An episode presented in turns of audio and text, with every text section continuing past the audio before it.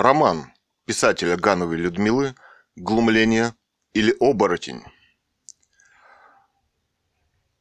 Начат 10 июня 1992 года. Село Старотырышкино, Алтай. Читает сын писателя, художник Цуриков Илья. Ганова Людмила также автор романа «Русская монархия». 2010 о восстановлении легитимной власти в России, монархии Романовых. В 2018 году писатель Ганова Людмила пишет открытое письмо монарху Швеции Карлу XVI Густаву и в Нобелевский комитет по вручению литературных премий. В 2018 же году ослабление здоровья писателя, отказ в медицинской помощи и захват ее в реанимацию в закрытую против воли человека. Спецоперация спецслужб. Расследование смотрите в интернете и на блоге «Русская монархия». Роман. АО «Экспериментальный социально-научный комплекс. Технозона Интерсибирь». Президент Юрий Машаров. Интерсибирь открывает широкие возможности религиозным, гуманитарным, миссионерским, образовательным, культурно-просветительским организациям для осуществления своих проектов по развитию этики и воспитанию талантов. Вообще, по мнению Машарова, развитие научноемкого бизнеса невозможно без опережающего широкого гуманитарного и этического образования. Поверить очень трудно, что стало жить паскудно, но нас не испугает собачья Колыма. Вилли Токарев. Портрет коммуниста в демократической упаковке. Или кто красно-коричневый в России. У нас появились демократы. Месяца два назад я проснулась ночью в городе. Я попыталась найти себя, опереться на что-то в своей жизни. И вдруг откуда-то, как из космоса, ко мне приплыло название. Глумление. Написать бы роман – очень хорошее русское название. Точно русское. Неплохое название. И зависть. Но сам роман не спешил родиться. Потом я поехала в деревню с детьми. Отдыхать и трудиться. Труд этот столь тяжел, а я к нему настолько не приспособлена и больна, что всякий роман очень быстренько выскочил из головы. Но сегодня вот воскресенье, что я, выглянув на улицу и определив, что там стоит июльская жара, от которой все млеет, нежится, что я опять спряталась на кровать. Может, пора начать? В деревне я пережила несколько великолепных моментов, ради которых в этой жизни стоит жить. Я нагнулась собирать ягоду, а навстречу мне, мяукая, идет Мурзик. Жар разлит кругом. Ягодник хрустит под ногами от солнца. Ягоды темные, а морзик лоснится на солнышке. Черная шерсть отливает, как драгоценность. Зеленью сверкают на солнце глаза. Мягкая походка и застывшие глаза. Древние, звериные. Я его глажу по горячей шерстке с головы до хвоста. Он непринужденно, с грацией, которая присуща только кошкам, ложится и сливается со всем тем, что вокруг. Он здесь хозяин, ни одна кошка или кот сюда не зайдут. Я невольно завидую ему. Мы этого чувства хозяина лишены. Нас его лишили. Вечером приехал Илька. Привез кучу рюкзаков и Димку. Димка абсолютно чисто вымыт, но нежно скалится на все вокруг. Он любит деревню. Я поливаю огород, потом вижу, как три девчонки в брючках, яркие, ящерками проскакивают к нему в комнату, и там включается музыка. Вилли Токарев. Ранний. Арестантские шлягеры или романсы. Настырный, лезущий под шкурку голос, очень искренний, перед которым Илья беззащитен, беззащитен по-русски, перед правдой. В судьбе одного человека, судьба всей страны, оказавшаяся в лагерях. Прекрасные глаза его возлюбленной у костра. Он часто вклю включает их. В позднем Токареве много уже другой, зрелой, издевающейся, глумящейся интонации. Токарев за границей стал еще более русским, совершенным. Потом музыка умолкает, и я слышу рев, рев его Минска, который он разобрал и собрал по винтику. Потом я выхожу на дорогу и жду его. Сумрачная, прячущаяся в темноте дорога. И вот нарастающий звук, и мотоцикл останавливается. Сзади сидит очаровательная девушка в светлых брючках. Сидит тихонько, обхватив его сзади ручками. Я молча ухожу. Илья начинает общаться с девочками. Хотелось бы, чтобы у моего сына, который прекрасен, была красивая любовь. Я веду ребятишек купаться на речку. Они сбегают к озеру, смотрят в зеленую воду, спрашивают, кто это, утки или гуси. Ивы стоят вдоль всего пути. Зеленая трава, тихо, покойно, забыто. Самые лучшие дни. Июльская жара. Утром я плетусь за ребятишками на реку. Потом их стал возить Илья на мотоцикле. Облепят они его сзади и спереди, и всю эту слитную груду Минск везет. Как-то Ильи долго не было. Я взяла ребят, и пошли мы на мост, где все купаются. Вода сделалась мягкой, солнце слепит все. Прокалило песок, отлакировало реку, сделала сухим и жарким воздух. Илья купался и разговаривал с каким-то парнем почти у того берега. Это была нежная, задушевная беседа. Еще я заметила двух... А, еще я заметила молодые тела двух девушек. Стройные, совершенные, небольшие тела.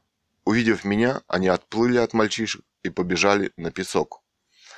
Иногда я захожу к Илье слушать музыку. Ему нравится Тальков. Несколько песен он переписал у Серова. Это очень искренние и живые песни. Когда слушаешь наших секс-любовные кукольные шлягеры, наших знаменитых певцов, которые поют монотонно, а думают, наверное, о деньгах непрестанно, то начинаешь, то понимаешь, что убили не зря. Самый точный диагноз современного общества и его главных пороков в песне про земной шар – Современные господа демократы, вам бы досталось, ибо вы мало чем отличаетесь от КПСС. Вы так рвались к власти и, дорвавшись до кормушек, забыли почти, почти про все. решил описать все, что приходит в голову и ценное. Несколько месяцев после пожара не писала. Была, вероятно, придавлена случившимся. Подумала, что то же самое сейчас, наверное, происходит на Руси. Страшное тихое время, когда тяжелейший пресс голода снова обрушился на страну. Первая мысль забрежила, когда мне пришла мысль, что все люди делятся по степени манекенства, мертвости, сколько в каждом человеке осталось живого. Мне могут сказать, что мысль эта не нова. Она постепенно в разных модификациях присутствует и появляется в литературе. Но у меня сразу же она возникла как конструктивный принцип. Принцип по степени убитости в человеке. Сколько в каждом осталось жизни. Самый страшный в этом отношении, конечно, класс начальников. Они убиты полностью. И что бы они ни делали, смеялись, пили, орали, они умерли полностью. Они очень похожи. Толстые, квадратные, монументальные, с перевернутыми шеями, точно намертво с лицами-гляделками, где пустые глаза. Конечно, владельцы с разной степенью догадываются о происходящем. Дорвавшись до кормушки, человек шалеет и не сразу догадывается, что пропал. Есть уже из новых демократов. Смотрела «Красный квадрат», и немец Шохин страшно расширился. Монументальное брюхо все лезло, лезло в глаза. Шея уже не двигалась, только глаза пытались еще бежать.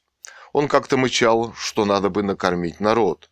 Это была вялая мысль, которая привела его к власти, которая его успокаивала, что он, наверное, не зря в этом кресле. Молод, холен, но уже перещеголял и быка-производителя. Приехала в город. И все откладывала. В деревне я была совершенно отключена от всякой информации. Это была просто жизнь на природе, согласная с ее ритмом и подчиненная ей. Жизнь с детьми и Ниной Яков... Яковлевной. Я знала, что она кончится через два месяца, что это ясная и простая жизнь, и что так жить хорошо и мне нравится. Ну а потом нужно было приспосабливаться к городской, которая хрупка, призрачна, лишена внутренних корней и смысла, где ты обороняешься, следишь, чтобы она держалась. Для себя в ней не, не остается места. Это кем-то заведенная жизнь и почти неуправляемая. Очень мне не хотелось браться за эту работу. Очень. Потому что я ясно представляла, с чем она связана – ну, нашей страной, над нашей страной, вероятно, тяготеет рок, проклятие диктатуры. Так ли уж ли слаб внутренний русский человек? Вот вчера было воскресенье, и документальный фильм рассказывал о репрессированных жертвах, которые выжили в Норильске. Самое большое впечатление на меня произвел дед. Ему за 80, только сейчас стал понемногу теряться, когда стало многоточие. Я, я подумала, да уж, растеряешься. Санька сказал, что его допрашивали 11 дней. Днем в ящик сажали с основанием 50 сантиметров, а ночью на допрос. Я, я догадалась, дед вынес нечеловеческие пытки, потому что тем сволочам удавалось сламывать всех. Вероятно, чтобы доказать самим себе, что не зря они предали, что и другие не смогли выстоять. Мысль о том, что они находятся в этом же кругу, вряд ли посещала многих из них, иначе они бы так не старались. Старание вообще обходит русского человека, и только страхом можно объяснить старание столь чудовищное в убийстве. А лицо у деда замечательное, глаз не оторвешь, длинное, благородное по-лошадиному. Прекрасные пропорции, носатый, великолепный лоб, чистый и высокий, овальные серые глаза, редчайшее лицо. Батюшки, да он ведь такое выдержал. Господи, да это Сусанин, да и только. Ну да, и русская жизнь замучает кого хочешь. А вот вам и индийские сусальные мотивы. Сына своего впервые увидел в 18 лет. Дед немного запнулся и дальше ни слова.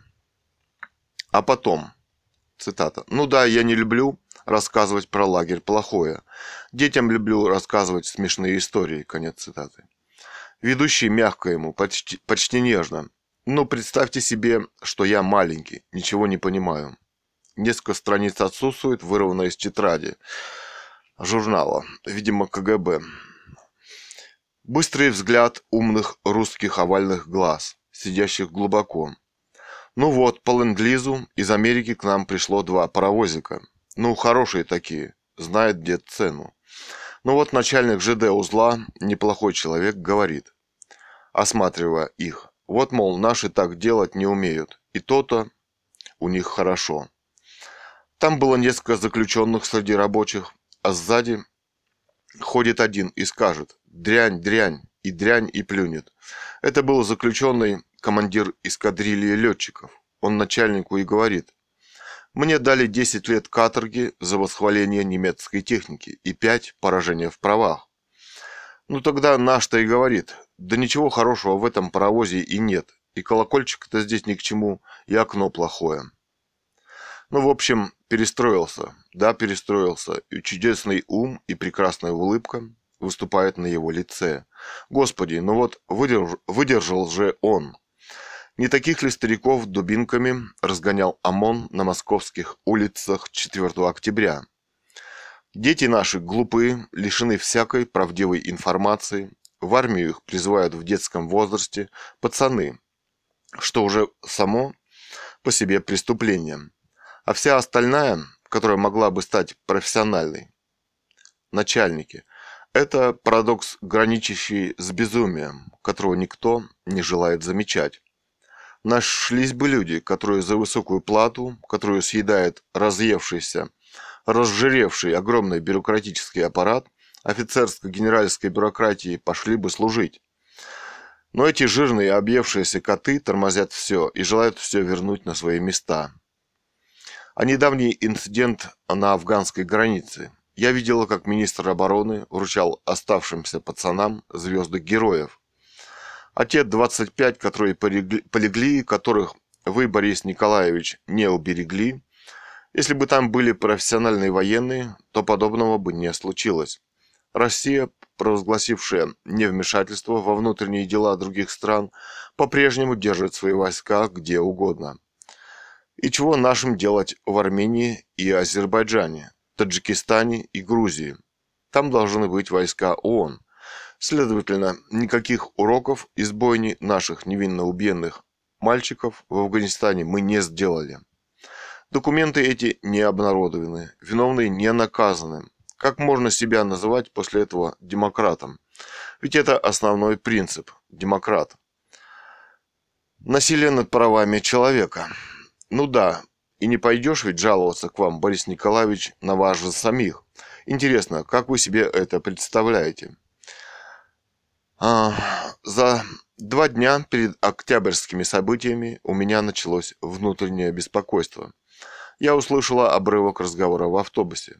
Пожилая женщина, очень скромная, очень скромно одетая, а, как перед большой бедой говорила, что перед Белым домом собрались люди, которые собрались его защищать.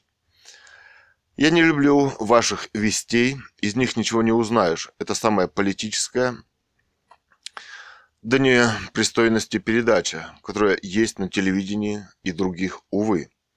Когда я включила телевизор и увидела передачи CNN, то результат этого был один. Я поняла, что командует всем этим ненормальный человек. И эти выстрелы из танков по Белому дому, это могло прийти в голову только сумасшедшему, который стремится как можно скорее убить сидящих внутри людей, которых убивать он не имеет никакого права, как не имел никакого права и разгонять парламент.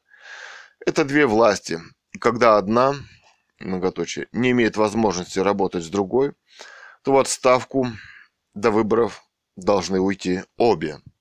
Это же позор. После диктатуры большевиков, которая миллионами убивала русский народ, а за, которых вы, Борис Николаевич, должны нести очень большую ответственность. Там были, были Э, в партийной элите делать все для того, чтобы уничтожить в стране парламент. Это была целенаправленная и долгая травля со спектаклями на съездах Верховного Совета, с нежеланием взаимодействовать и работать вместо э, э, работать вместе именно с вашей стороны. Почему? Допустим, бы вы хотели с ними работать, и вам действительно, как устаревшие, не нравится закон такая-то его часть, такой-то пункт, в, каком, в таком-то случае. Вы бы в своей или своих газетах написали, в чем, когда, какой закон вам не нравится. Я помню одно из заседаний парламента в начале его деятельности. И все ваши предложения, как устаревшие, проигрывали – как это было невыгодно для вас и вашей команды. Вы проиграли и впоследствии перешли на демагогию, лозунговую, большевистскую, в которой нет ни начала, ни конца. Есть одна ценность – безоглядная власть диктатора. Таким образом, закон для вас не писан, не нужен. Я представляю, как он вас смущал, ибо сущность ваша одна – вы оборотень. Я следила за исками. Это было длинно, скучно, безобразно, организованно. Ко мне подсел крупный мужчина под сорок. Прошло совсем немного с начала вашей деятельности, и пытаясь разобраться в том, что вы сделали в вашем уходе из партии, таком красиво организованном уходе на всю страну, он сказал, что это оборотень, страшное слово. Наконец, о правомочности с точки зрения народа на последнем референ... референдуме вашего наступления на парламент. В, в референдуме народ вам ясно сказал, что и верховную власть, и парламента, и вас он оставляет до новых перевыборов. Ясно и четко сказал, вы нарушили волю народа, и это главный критерий, когда вы не имеете права стоять во главе народа и править от его имени. А я помню одну из последних пресс-конференций, кстати, редчайших, потому что не сказать вам нечего, и вы боитесь людей. Так вот там был задан именно этот вопрос. когда вы вдруг объявили, что не поняли, что такой парламент вам а, а, объявили, что все поняли, что такой парламент вам не нужен. И вы трусливо убрали этот вопрос как неправомочный, в высшей степени безнравственно объявлять людей, утратившими всякое доверие народа, не умеющими работать и утверждать таким образом себя непогрешимым авторитетом, все правильно делающим. Во-первых, эти люди избрали вас, значит тогда они были хорошими? Именно при вашей деятельности резко упали доходы трудовых людей. Большинство россиян доведены до нищеты, в то время как другие безудержно богатеют, сколачивая баснословные состояния. Эти деньги просто вытащены из нашего кармана, ибо нет заводов, фабрик, которые были бы построены вашими предпринимателями.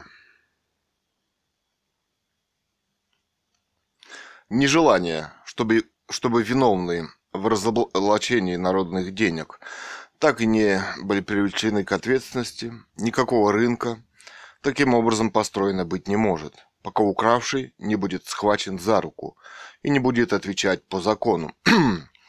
Пристальное внимание вызывает ваше отношение к деятельности Рудского. Оказывается, он все это сочинил, все махинации ваших подельников, перед которыми вдруг замаячила реальность ответственности так как законов, по, по которым бы отвечало бы ваше правительство и вы, просто не существует и никогда им принято не будет. Я помню, с какой радостью на следующий день Чубайс, тяжело дыша и, как всегда, улыбаясь, эта приклеенная улыбка никогда не сходит с его лица. Сделал крест руками в воздухе и сказал «Все, с Хасбулатовым и Рудским покончено». Все-таки это чересчур откровенно. Через газету «Известия» вы опубликовали непроверенные документы, из которых было ясно, что Рудской якобы присвоил себе много миллионов долларов. Потом в эфире скромно промелькнула информация, что, это, что эти деньги задействованы где-то на строительстве совместного акционерного общества. По-моему, строится пивоваренный завод. Но за клевету никто не ответил и не извинился. К фигуре Рудского я еще вернусь. Но это был человек по рейтингу, который имел все основания стать нашим президентом. Значит, вы уничтожили своего соперника в выборах будущих, если они состоятся. А ведь этот человек сделал все в решающую минуту, чтобы вы пришли к власти, а вы в него танками. Бог мой. Вообще, именно об этом эпизоде, когда великолепное, прекрасное здание Верховного Совета дрогнуло, раненое танковым обстрелом. Это было все настолько ненормально, что вам придется об этом пожалеть еще и не раз. О том, что вы в этом не увидели ничего ненормального. Вообще, насколько законно запрещать высшую законодательную власть в России. Именно у вас закон о выборах так и не нашел приемлемого современного звучания. Иначе бы на всю страну заявили бы, что вас не устраивает. Предложение об одновременных перевыборах не устраивало именно вас, потому что сразу после того, как вы расправились с ВС, Верховный Совет, вы заявили, что, что соглашались под нажимом ВС, а теперь вы будете... Пытай, пытаюсь вспомнить, что вы заявляли в начале выборов. Помнится мне, что вы не собирались. Диктаторские рецидивы в условиях российского самодержавия – и власти большевиков вероятный рецидив власти в России. Но пускать Россию по этому пути вновь – это только от полного отсутствия мозгов. Это рецидив, этот рецидив предупредил именно, смело надеюсь, Солженицын. И надежда на необразованный, задавленный, до последней грани нищеты и унижений русский народ, по-моему, не на то, как а, политик вы делаете ставку, надеюсь, зря. Конечно, русский народ не образован, и вряд ли он понимает, что парламент, говорящий нелицеприятные вещи, также необходим в России и даже сверхнеобходим. Именно таким он был избран народом, избравшим и вас, тем же самым. И не должен он идти назад, там, где совесть, нравственность и закон говорят ему, что он должен это говорить. Думаю, что теперь, когда на народ с экранов телевизоров понеслась грязная муть, ему ясно станет, что вы можете, можете один со своим правительством. Да вы и сами знаете, что ничего. Конечно, все говорят, что нужно работать вместе, но вы вместе работать не можете. Я помню счастливое лицо Хасбулатова, его умное выступление на первых заседаниях ВС. Это были, Бен, действительно выступления умного и образованного впечатления. помню, как он был счастлив, любил вас. И помню его последнее интервью по ТВ. Я не могу переносить этого человека. Мне думается, что он сумел узнать вас до конца, хотя вы хорошо умеете прятаться и скрывать себя, ибо только это и остается вам. Конечно, миллионы безграмотных россиян, не умеющих никогда никакого понятия, не имеющих никогда никакого понятия о законности, родившиеся, живущие и вступившие с вашей, с вашей помощью в новую эру беззакония, плохо в себе представляют, чего они лишились в лице парламента. Но этот человек, которому вы отказали в работе, еде, питье, телефонной связи, которого осадили как волка в Белом доме, он все-таки вызывает уважение. Как и тот кадр, когда он, обошедший экраны всего мира, стоит у стены рядом с окном, а армия, по вашему приказу, лупасит по гражданскому зданию из танков. Мне кажется, я поняла, что вы очень боялись и зажали его, чтобы как можно скорее прикончить вместе со зданием, потому что вы сильно боялись, а ваших приказов не исполнялись с 23 сентября. Но вы сумели найти своих людей, которые все-таки начали их исполнять. Эти люди не читали «Мастер и Маргариту». Они его долго запрещали. Они думают, что они сумеют уцелеть рядом с вами. Какие напрасные надежды. Нам не остается надеяться, что есть люди, которые это поняли. Нам же остается надеяться, что есть люди, которые это поняли и которые смогут действовать. И вам не удастся получить карманный новый парламент в вашем переводе «Думу». Предварительный анализ людей, которых выдвинул народ, оказался вам снова не по душе. Да и не может оказаться. Ваш пособник – сообщил средствам массовой информации, что у вас есть свои люди. Держите их при себе, Бен. Они вам еще пригодятся. Хотя из этого заявления всем ясно, что вы хотите заменить парламент и всех неугодных. Это, Бен, и есть диктатура, не демократия. Этот выстрел, выстрел потряс не только меня. Я все-таки купила известие, которое считала про ельцинской газетой, и которую часть мне читать было неудобно. Ну, например, она писала какие-то американские статьи. Например, о вас, как о лидере, полном сил. Ну, тогда просто неудобно писать о народе, умирающем с голода. Реформы только тогда можно назвать реформами, когда они улучшают благосостояние народа, который трудится. А если они не улучшают, то это, наверное, не реформы, а экономические репрессии, экспроприации так как они все работают, как работали. Они ведь рабы, привязанные к своим рабочим местам, и приватизация и миф о том, что они будут лучше работать в ваших АО – это миф, потому что им это ничего не даст, так как ваши законы а, этим работающим людям ничего не дают. Об этом сказал человек, который сам работает. Люди у него работают и все получают. Речь идет, конечно, о Федорове и его микрохирургии глаза, которого Чубайс хотел обвести вокруг пальца. Помните два интервью в труде? Вот тогда-то я и поняла, что Чубайс и иже с ними захотели снять при помощи придуманных ими законов сливки со всех, а, так как там те, кто управляют, станут получать ой-ой-ой, а рабочие еще меньше, чем получали. Это и дало право назвать Федорову ваше правительство, Борис Николаевич, и окружение бандой. Не побоялся человек. А вот вы, Бен, боитесь платить по труду. Ну, так как платят за труд в Америке. Самый яркий пример с зерном. Тем-то золотом, а своим всякий раз обман. Никак не хотим валюты со своими рассчитываться. А почему БН? Ну, был бы парламент, что-нибудь, кто-нибудь и задал бы вам этот неудобный вопрос. А вот теперь и некому. Кстати, там были и люди, никогда не состоящие в партии. Хотя вы их всем ходом туда. Конечно, вам это трудно представить. Что есть люди, которые никогда ни при каких условиях не идущие выслуживаться. Но есть. Вы вообще перестали показываться на людях. Конечно, это сверхопасно. Все пути, связывающие вас с простыми людьми, вы себе навсегда отрезали.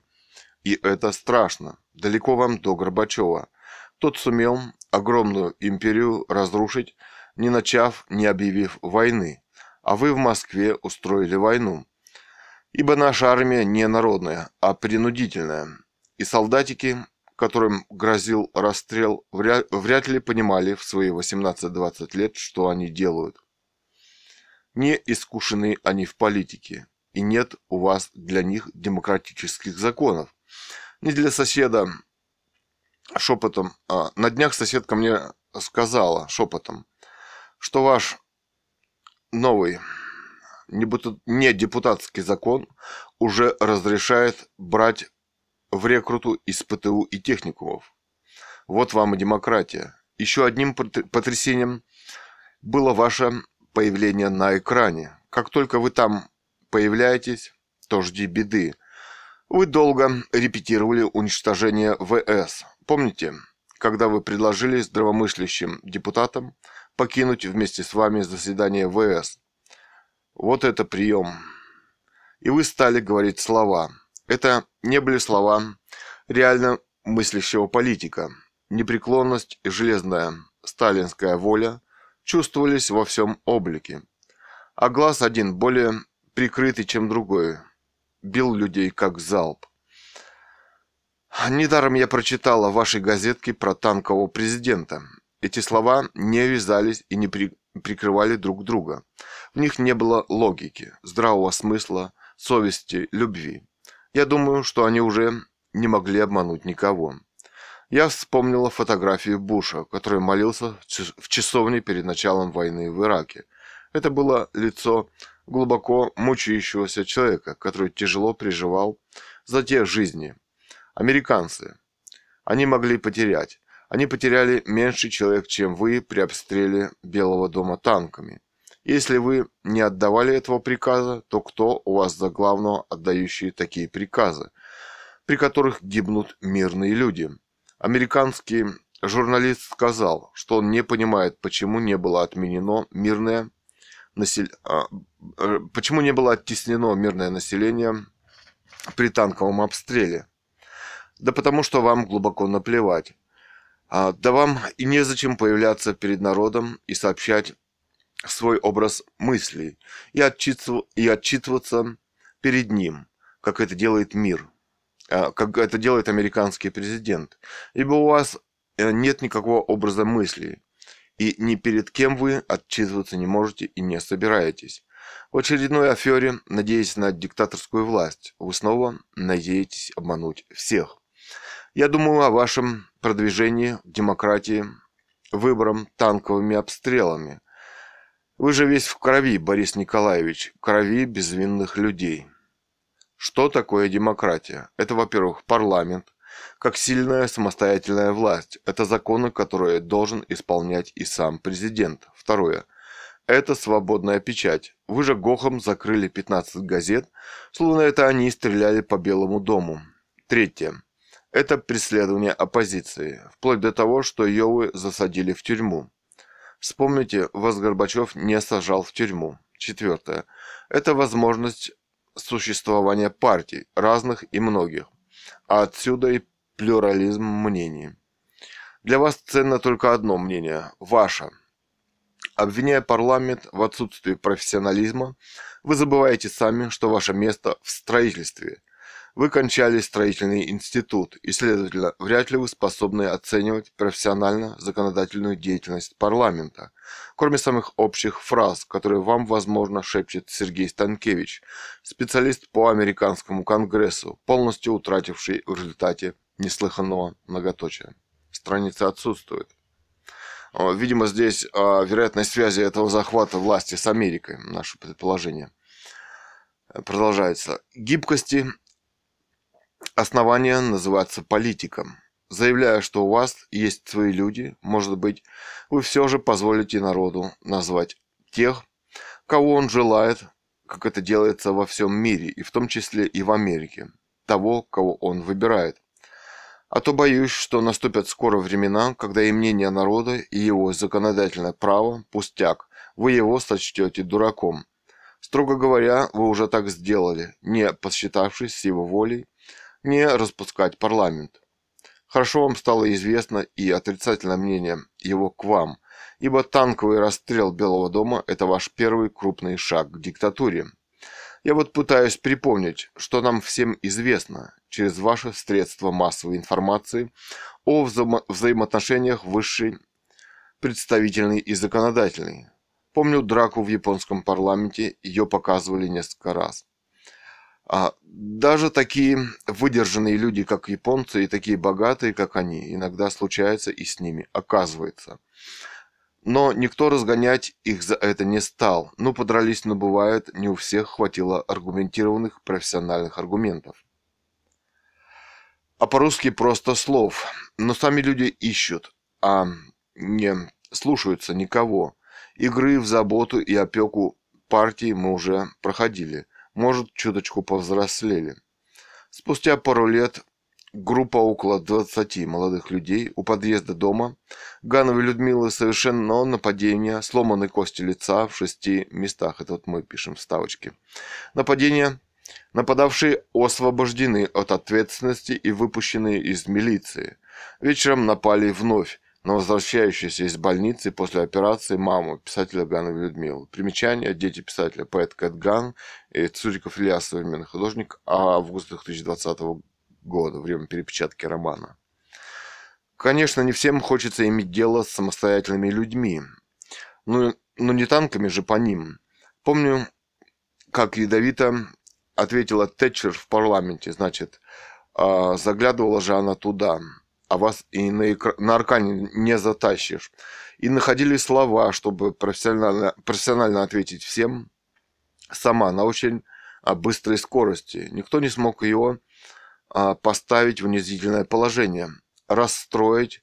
Как я понимаю, почему-то очень а, странно подействовала критика на вас. Не привыкли вы, конечно, Бен, старые партийные привычки, когда партийный босс вне всякой критики, но вы хотели расстаться с этими привычками. Вообще говоря, о профессионализме я ни разу не читала ваших статей, не слышала вашего профессионального политического разговора. Вы всегда с бумажкой, даже для того, чтобы сказать несколько слов, даже в парламенте. Мы все это как-то недолюбливаем и припоминаем Брежнева, а припомните Горбачева, мыслить и говорить он умел. Не боялся. А, во многом был открытый и светский человек. Это именно он уничтожил партию. А вы так красиво положили ему в результате его же усилий партбилет. Незабываемая сцена. Уж очень вы волновались, БН. Именно он развалил империю. Я даже стала подумывать, что при его милой светской манере говорить и общаться никаких войн сейчас бы не полыхало. Весь юг в огне, а вы ничего, кроме того, чтобы рекрутировать и вводить войска, похоже, не умеете. Вы критиковали Горбачева, но все ваши усилия в политике привели к тому, что работаем мы также, а жизнь стали в несколько, жизнь стали в несколько раз хуже. Деньги просто извлекают из нашего кармана. Заниматься предпринимательством каждый в результате элементарного здравого смысла не может. Иначе продавать вашим предпринимателям будет нечего. А вы так увлеклись, что и еще собираетесь идти в президенты. Я помню, что сразу осенью аргументы и факты дало статью о вас а в результате которой каждому прочитавшему становилось ясно, ясно, а, что хотя вы, Бен, не умный, но вам этого и не надо, у вас есть другие качества.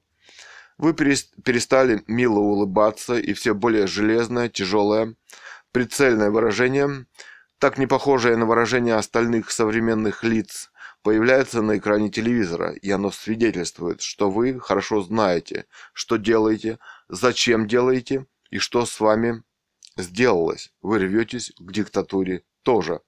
Самонаправленно, умело убирая и ставя людей, рассчитывая на то, что, ваш, что в нашей бедной и нищей стране всегда найдутся советники и пособники, которые без таланта и способностей могут рассчитывать на деньги. Никаким гарантом свободы выступить вы уже не в состоянии. Если это не вы отдавали приказ избивать депутатов милиционерами, то значит это они рассчитывали на то, чтобы стать своими людьми. До разгона, до разгона парламента они не решались стать таким образом своими людьми.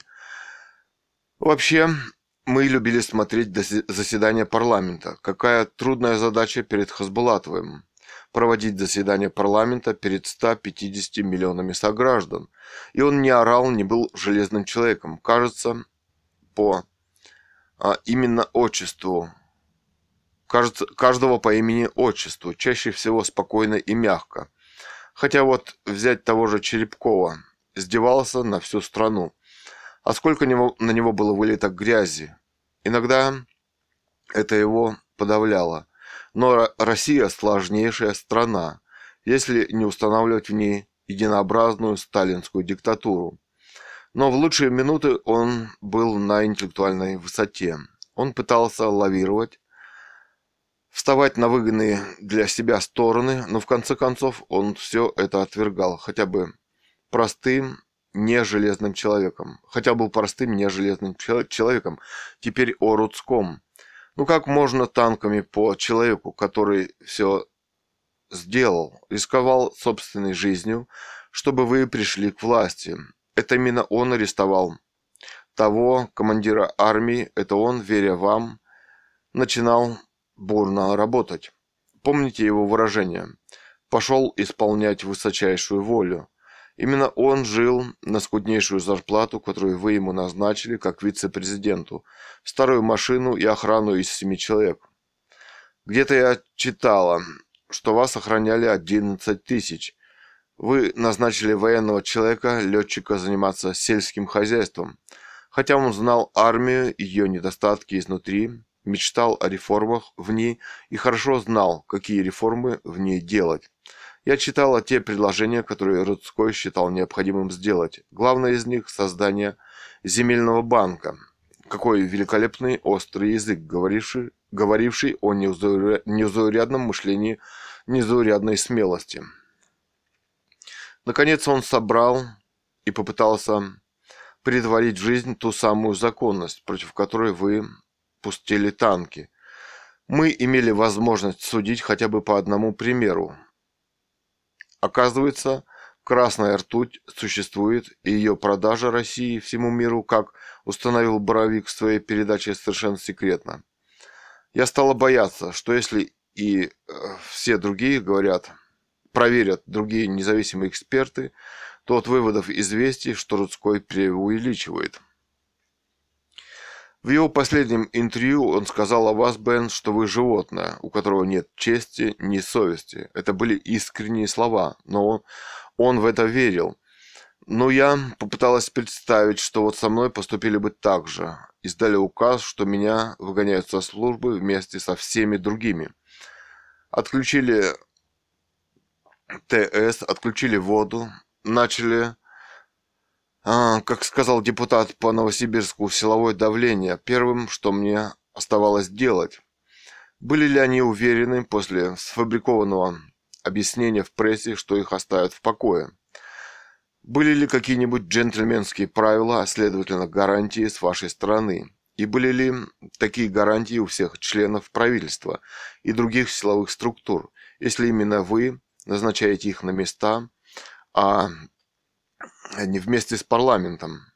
Я думаю, что а, именно по этой причине вся эта огромная махина и в первую очередь военная машина а, в действии и начала осаду военную, военную Белого дома. Именно поэтому Рудской призвал к штурму мэрии. Вы им не... Вы им э, не оставили выбора, БН. В других странах демократических все-таки часть правительства назначается из парламентом, а чаще всего его утверждает та партия, которая пришла к власти, согласно процентному составу, который каждая из них завоевала на выборах честных.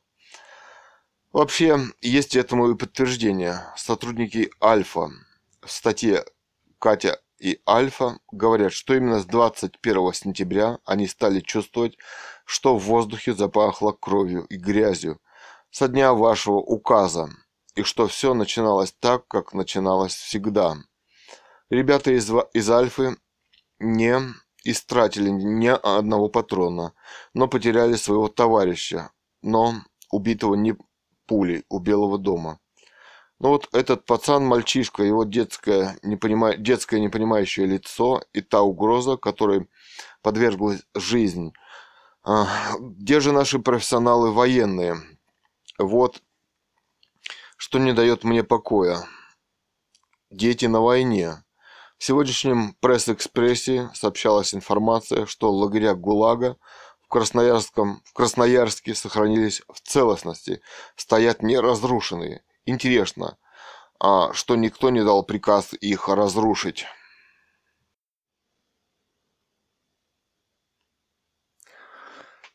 Поскольку все, в случае их заполнения, оказываются связаны круговой порукой смерти, но, возможно, это отрезвит политиков вроде Станкевича и Гайдара, и Шумейка, Чубайса. Эти ребята сообразительные, ну и кончая теми, теми безымянными милиционерами. А вот и отрадная информация из-за рубежа. Идут перевыборы в Канаде. Ну там уходят одни и приходят другие.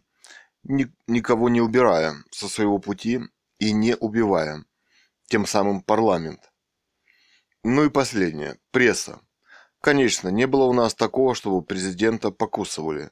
Вновь это нам раздражает. Но не стоит так уж обращать на это внимание. Вот выступают же эти вроде непримиримые газеты в пресс-экспрессе. Вероятно, в этом залог того, что они не кинутся друг на друга с танками.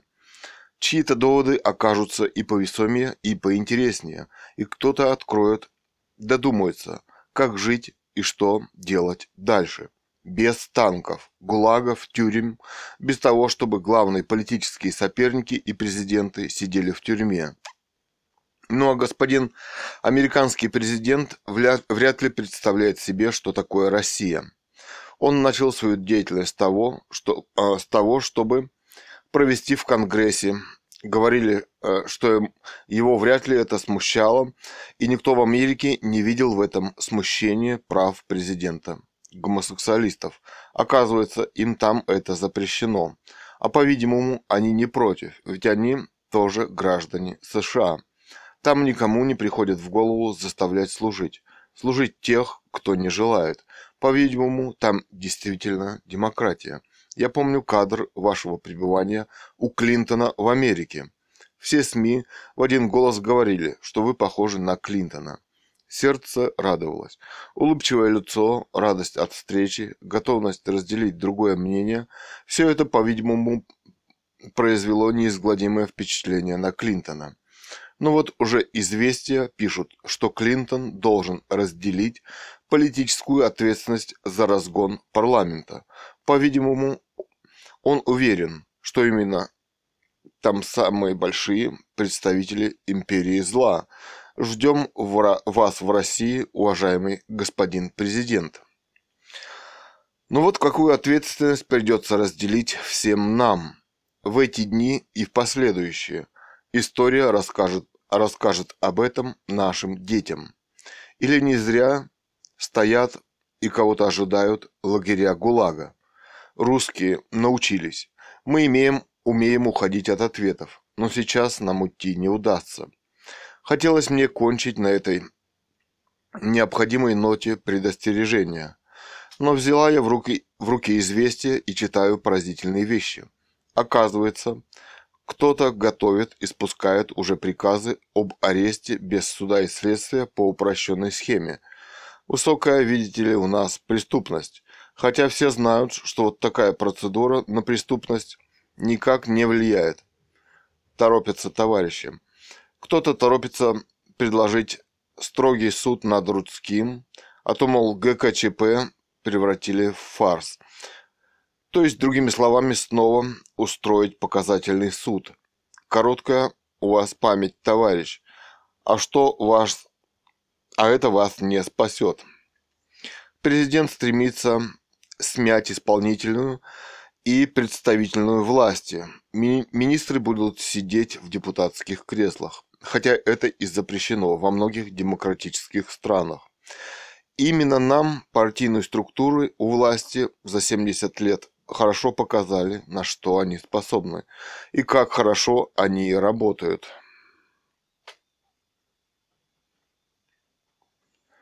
Закрытие газет Гохом так быстро и успешно прошло, что американцы кинулись объяснять, что наличие разных газет – это составная часть демократии. А демократ Ельцин этого не знал, что ли? Вообще, демократическая жизнь у нас пойдет. Сам он напишет для себя Конституцию и закон о выборах, ну и будет, вероятно, править нами по ней. Какие же права по ней у парламента? Наверное, он предусматривает, в случае чего, и распустить неугодный. Поскольку министр СМИ и печати заявил, что прав и президент – Способен ли он вообще прислушиваться и выслушивать критику? Ведь вся его жизнь в партии и успешное на протяжении всей жизни продвижение в ней сделали его профессиональным, конечно, уважаемый Мстислав Ростропович политиком. В этой жизни не было ошибок с точки зрения, с точки зрения карьеры, как не было и места критики снизу и неспособность относиться к парламенту как законодательному, равному в политике органу, ВБН доказали. То есть все части тоталитарного режима налицо, остается дело за нами. И последнее, об ответственности. А тут еще судилище. Финт считает, что разные парламентские места политикам. Даже президенту непозволительно делать и отдавать приказы уголовного содержания. Отключить отопление, воду, телефонную связь – это, по-видимому, граничит с терроризмом, если им не является. И нарушает права человека, и он должен нести ответственность за это как гражданин страны. Вы, Мстислав Ростропович, жили уже при пяти президентах в Америке но демократия почему-то не расцветает. Наиболее выдающимся из них был, по-видимому, Буш. Но никому в голову там не придет оправдывать противоправные действия крупностью фигуры, величием и отсутствием других крупных политических фигур. Они появятся, если не отстреливать их на, подступах, на подступах к президентским выборам и позволять им существовать в политической жизни. Оборотень. Да, я купила сразу исповедь на заданную тему. На обложке мальчишеская обаятельная смущенная улыбка пожилого человека. Вообще-то в самом названии просчет. Исповеди на заданную тему не бывает. Бывают исповеди и рождаются они покаянием за содеянное – так вот, это что-то вроде школьного сочинения, где рассказывается что-то вроде истории мальчика, у которого все в жизни всегда хорошо и много успехов. Выделены даже главные из них – строительство метро и ликвидация бараков, то есть поселение людей в квартиры. Каково же было мое изумление, когда спустя некоторое время прочитала, что в Свердловске – Бараков как было, так и осталось полно, в том числе и в центре города. По вашей новой конституции жильем, жилье людям уже не гарантируется.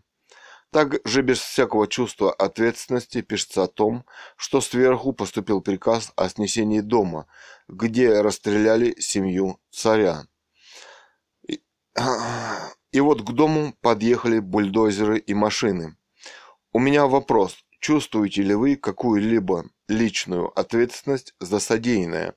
По-видимому, это вы отдавали приказ разрушить здание – вы входили в политбюро, в руководящий состав партии. Я ни разу не слышала, что вы ответственны за войну в Афганистане и за другие выдающиеся достижения тоталитаризма. Если вы не сказали против, значит вы согласны были. Чем тогда, уважаемый Ростропович, вы видите величие вашего друга? В желании любыми средствами удержаться у власти даже ценой крови? Никто ее не смоет с президента. Нет, только покаяние и сложение с себя полномочий. Досрочное, немедленное. Не оскудела наша земля достойными, достойными незапятнанными людьми. Ну, а вам достаточно сравнить две фотографии милой, улыбающейся каждому, кто на нее взглянет, на этой серенькой книжке, которую вот уже почти три года никто не желает покупать, даже за, треть цены – короткой книжки «Треть копейки» до наших угрожающих разговоров. БН с тем прицельным танковым президентом, который целился с экранов телевизоров, огромный путь прошло это лицо и внутренний мир его обладателя. Увы, в общих ошибках Мстислав не, не одинокий. Я, как и 43% россиян, голосовала за Ельцина на выборах. И я, как и большинство, по-видимому, россиян, раскаиваюсь в содеянном. Покаяние придет и за вами. Оно вас настигнет, как бы вы от него не бежали. Вопросы нравственности, ответственности имеют для вашей страны, по-видимому, первостепенное значение. Нравственности для нашей страны имеют, по-видимому, первостепенное значение. Помните, как мало дали пожить выдающемуся политическому певцу Игорю Талькову, который предупреждал нас о том, что можно перестроить рожу, но не душу. Я думала, что кончила писать, но вот еще одна мысль, и очень важная. Уважаемый Г. Ростропович, не надо, не надо обвинять народ России в соучастии с геноцидом Сталина. Это шоу было сложно организовано в государственные структуры – и первая вина здесь именно государство, которое не давало народу достаточных проверенных гарантий, гарантий свободы. Они теперь известны во всем мире и выстраданы России. Частная собственность на землю, недвижимость и так далее. А, но не наворовались, как это происходит сейчас у нас в России. Разделение властей – и независимость их друг от друга, мы же воочию увидели, как на наших глазах была уничтожена парламентская законная власть. И за это нужно такого президента немедленно убирать. И должны быть в обществе структуры, которые за это отвечают. Неучастие армии в военных переворотах, свободная служба в армии и так далее. Но это основное. Геноцид в России – начался с первых шагов Ленинского переворота и продолжался все время существования советской власти. И вначале была уничтожена наиболее образованная часть общества – интеллигенция. Даже пошли убийства по возможности сопротивления ему. Причем люди не специально доносили друг на друга, хотя были и такие, как карьерные соображения – эти доносы выколачивались страшными пытками, и не каждый из нас сможет сказать про себя, сумеет он выдержать их или не сумеет. Эту мысль я впервые прочитала в воспоминаниях Надежды Мандельштам об Анне Ахматовой. Остальная часть общества, моримая голодом и страданием, все-таки оказывала тихое сопротивление, но сопротивление диктатуре, а вот вопрос об ответственности тех, кто должен разделить ответственность за то, в том числе члены Политбюро, вот его бы нужно поднять. Ибо живы и те, кто проводит геноцид среди нашей молодежи, посылая ее в Афганистан, кто разворовывал и продолжает разворовывать страну, и кто развязал и участвует под сомнительными лозунгами в войне Таджикистан, Армения, Азербайджан, Грузия и других горячих точках.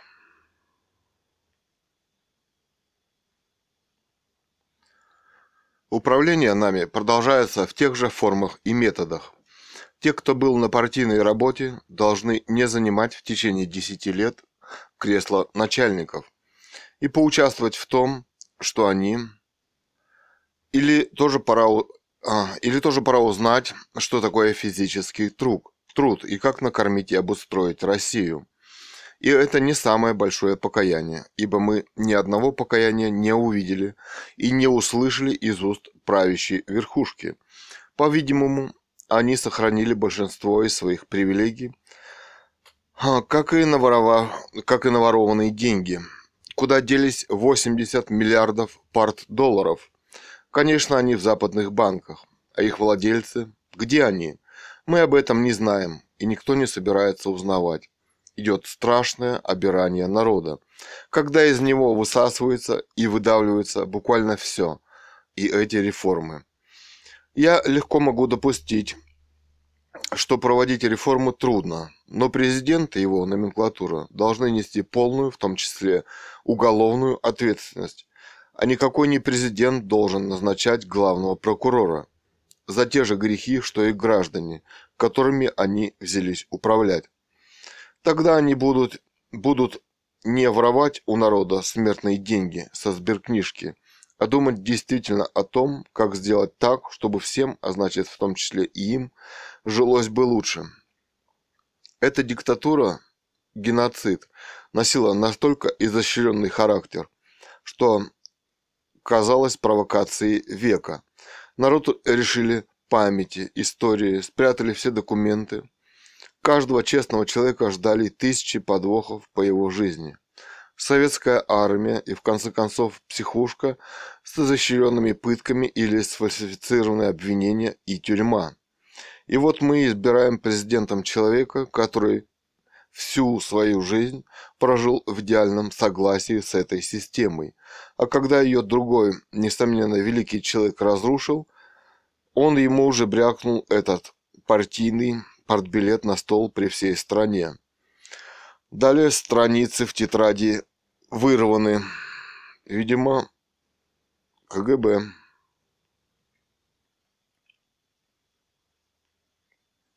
Нам бы понять, Захотелось огромной неконтролируемой власти, а мы расчувствовались, простили, а он и не наелся.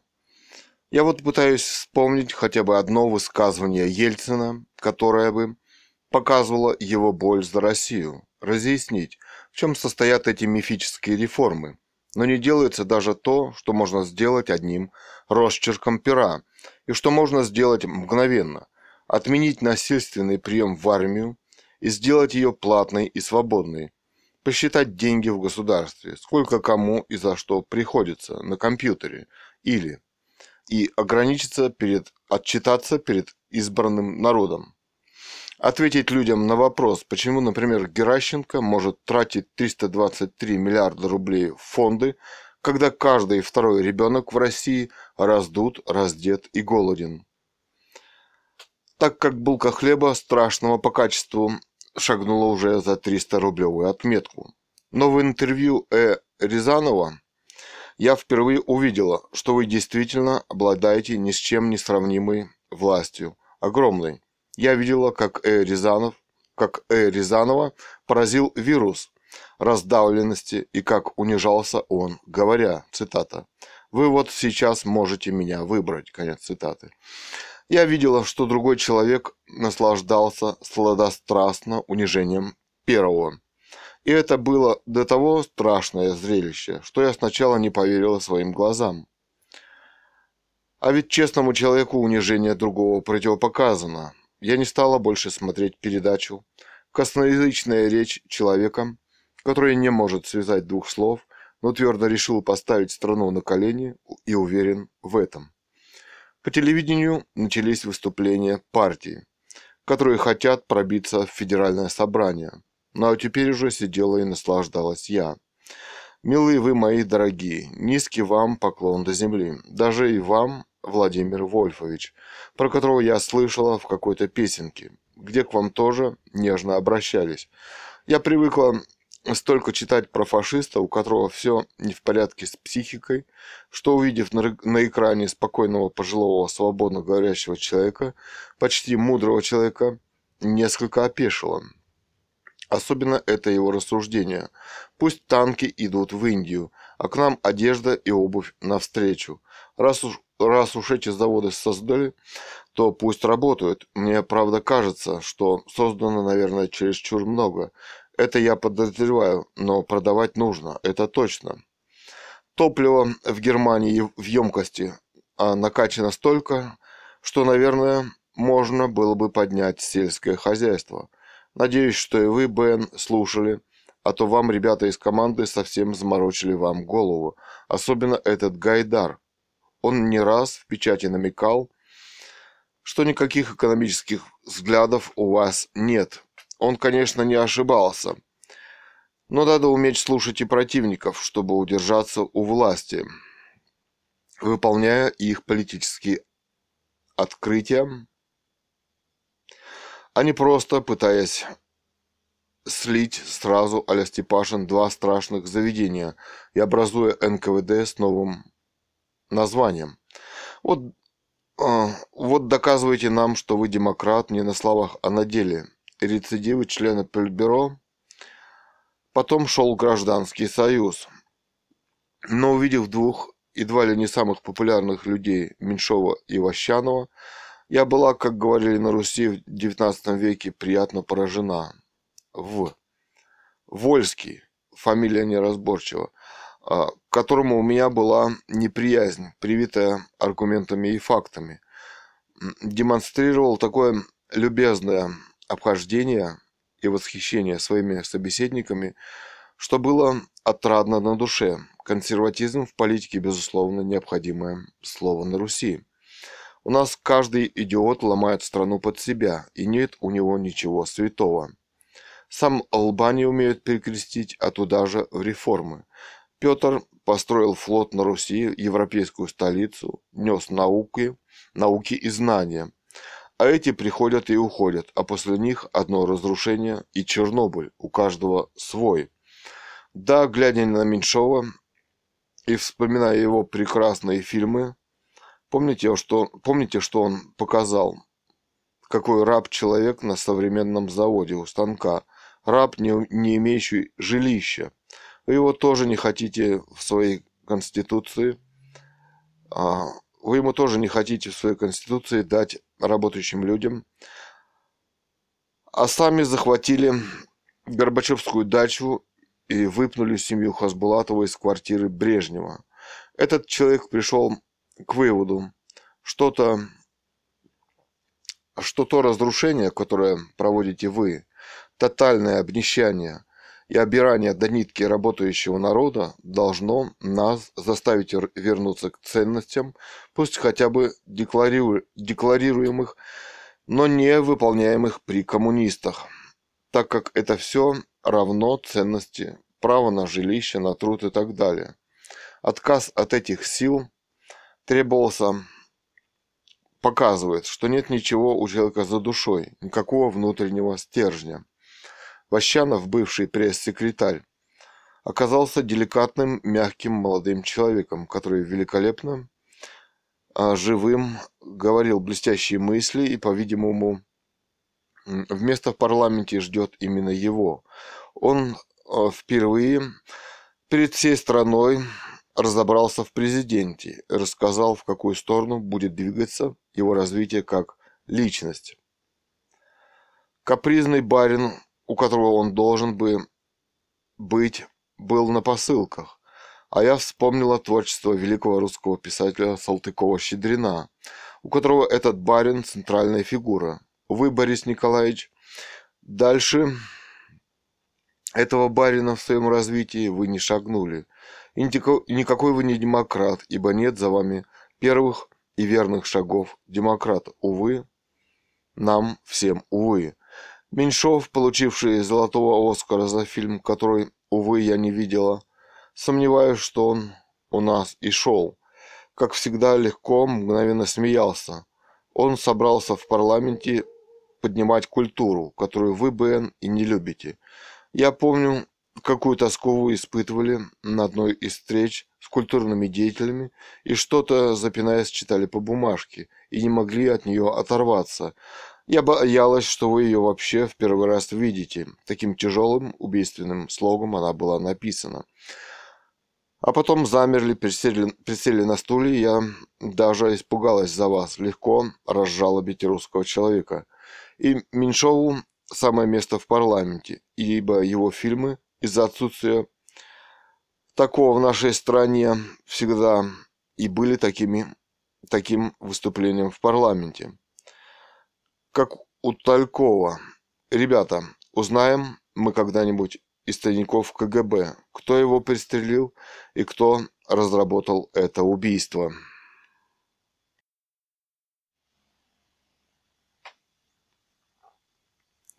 Как у Талькова. Ребята, узнаем мы когда-нибудь из тайников КГБ, кто его пристрелил и кто разработал это убийство. Так как почерк один, что у стен Белого дома, что на концертной площадке. Втянули в конфликт и прикончили. Чистейшее политическое убийство. Меньшов нежно, легко краснел. Он был, и слава тебе, Господи, есть один из образованнейших людей нашего времени, который, вероятно, хорошо Отдавая отчет в том, что на самом деле произошло у стен Белого дома, на самом деле решился баллотироваться. Какое не русское слово, хотя наш язык тем и богат, что включил и парламент. Второе слово было органично. Дума. Как-то тяжеловато. За 70 лет почти ушло из русского языка. На, на слуху у тех, кто читает русскую классику XIX века. Недавно слышала, как подросток над ним смеялся. Тяжеловато оно, вот что. Травкина просто люблю. Наш русский, уважаемый Ростропович, из сказок Шергина. Умница. Из рабочих. Своей головой до всего дошел. Талантлив исключительно. Каждое слово золотое. Великолепный современный анализ происходящего честнейший человек, что на Руси редча, редчайшее пока качество в связи с недавним истреблением поголовным. Интеллект, уважаемая дама из Архангельска, мне почему-то думается, что она где-то поближе к Москве живет. Несмотря на нерусское желание оскорбить человека, получила прекрасный ответ, что поднимать Россию надо с регионов. Я думаю, в Шаховском районе все в порядке. Пожила бы там. Нет, не привыкли мы, хотя вы, Борис Николаевич, и утверждаете, что мы живем при демократии, говорить то, что думаем. И Травкин гениален тем, что говорит то, что думает, а думает и оценивает он точно и беспощадно, правдиво в этом смысле, в этом его и уникальность. И вот нет его в вашей команде из этих ребяток, хоть, ребяток, хотя вы и утверждаете, что с вами работать можно можно беспринципному Гайдару, который грабанул или не грабанул банк и взял 11 миллиардов. Зачем, зачем, почему, когда люди месяцами не получали нищенской зарплаты, и ее в конце концов съест инфляция, а, и у которого в глазах не стоят умирающие дети Чернобыля и просто падающие в обморок в школах. Можно работать с Чубайсом, который провел такую приватизацию, от которой тот, кто грабил народ, разбогател еще больше. Вся верхушка стала получать астрономические зарплаты, а собственность, огромную, которую создал народ, получила на одну треть завода управления и практически ничего тот, кто ее создавал. На встрече с депутатами, которую очень хорошо организовал журналист, и где было очень много партий, кто-то пошутил – что нужно проводить еще одну приватизацию.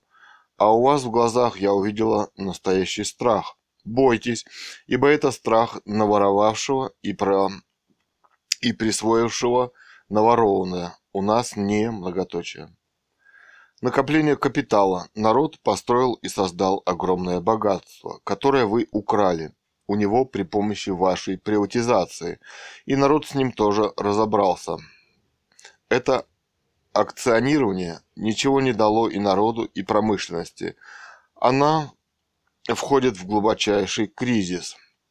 Не ко двору пришелся и Глазев в вашем правительстве. Честные глаза не захотел как сказал Святослав Федоров, участвовать в этой банде. Зато вот Геращенко на месте, направо-налево раздает кровью народа добытые миллиарды. Прекрасный оратор, говорящий скупо, метко, необычайно точно. Причем это мышление – прорыв в самых сложнейших моментах политической жизни. А ну вот заявление о том, что он оставил бы во главе правительства Черномырдина, меня полностью разочаровало по тому впечатлению, которое можно составить из его доходящих до нас выступлениях. Речей и заявлений – это тяжелый человек, правда, в минуту радости парламентом, с которым и он потом так поступил. Он сказал, что за настоящий труд нужно платить по труду. Это, конечно, гениальная мысль, но больше она уже нигде никогда не встречалась и не проводилось. А ведь капитализм на этом стоит, тем не менее, там менее чем 1700 долларов за труд в месяц платить нельзя по закону. Кто, где, когда, в каких расчетах подсчитывал. Сколько зарабатывает человек и сколько ему остается с учетом всех налогов. И почему.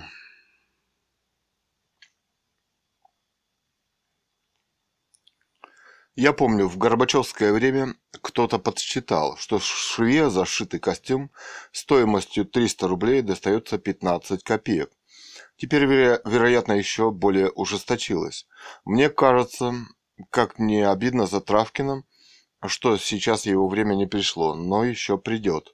Сегодня смотрела Явлинского. Почему-то у меня было предубеждение против него. К нему подсадили к нему подсадили агрессивную даму советского типа, которая задавала страшные вопросы. Но Явлинский оказался молодцом, очень воспитанный, очень мягкий. Он говорил о том, что критиковать Конституцию, раз за нее голосуем, оценивать, по его мнению, нужно.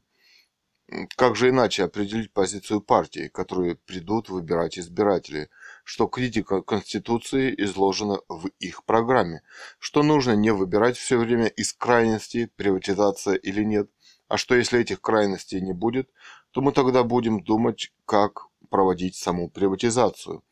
Я подумала, современный, несомненно образованный человек, хорошо с собой владеющий, прекрасно говорящий, который сам ушел из сегодняшнего правительства.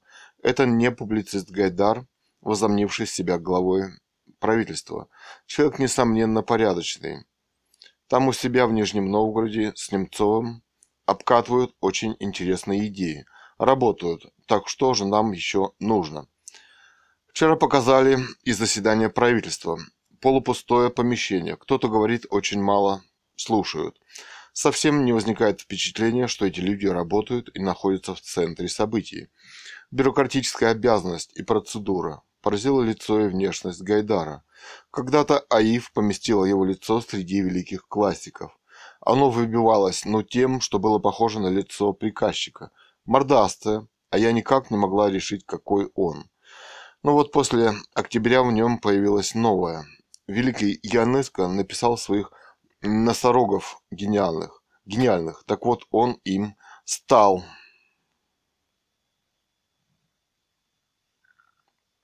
Утро, солнышко. Провожаю Катьку на работу. Два старых деда в сибирских валенках, матерых, а, в довоенных полушубках греются на солнышке. Один другому. Так они, все эти, Хасбулатов и другие, были с ним же. Дошло. Сегодня буду слушать Политбюро. Смотрела пресс-экспресс. Глядя, глядя на него, начинаешь верить в светлое будущее России. Умен, красив, порядочен, даже не верится, как бы не сглазить. Но когда я смотрела на него, то мне пришла в голову мысль, от которой я похолодела. Что если наше неучастие в том парламентском расстреле было тоже предусмотрено? А самое главное, у тех людей было ясное понимание, что на страну надвигается страшная диктатура. И хотя они были обречены, они пошли на это, потому что и эта новая конституция так не похожа на американскую. И это власть президента, генсека, царя.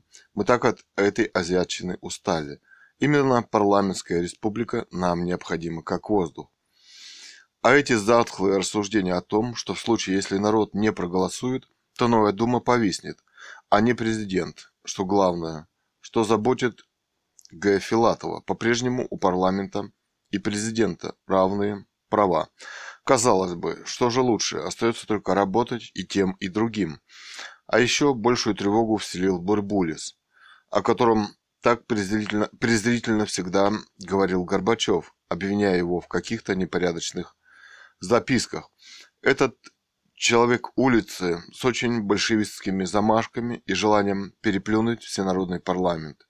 Если он и не пожелает принять конституцию, дарованную ими народу, все это очень опасно.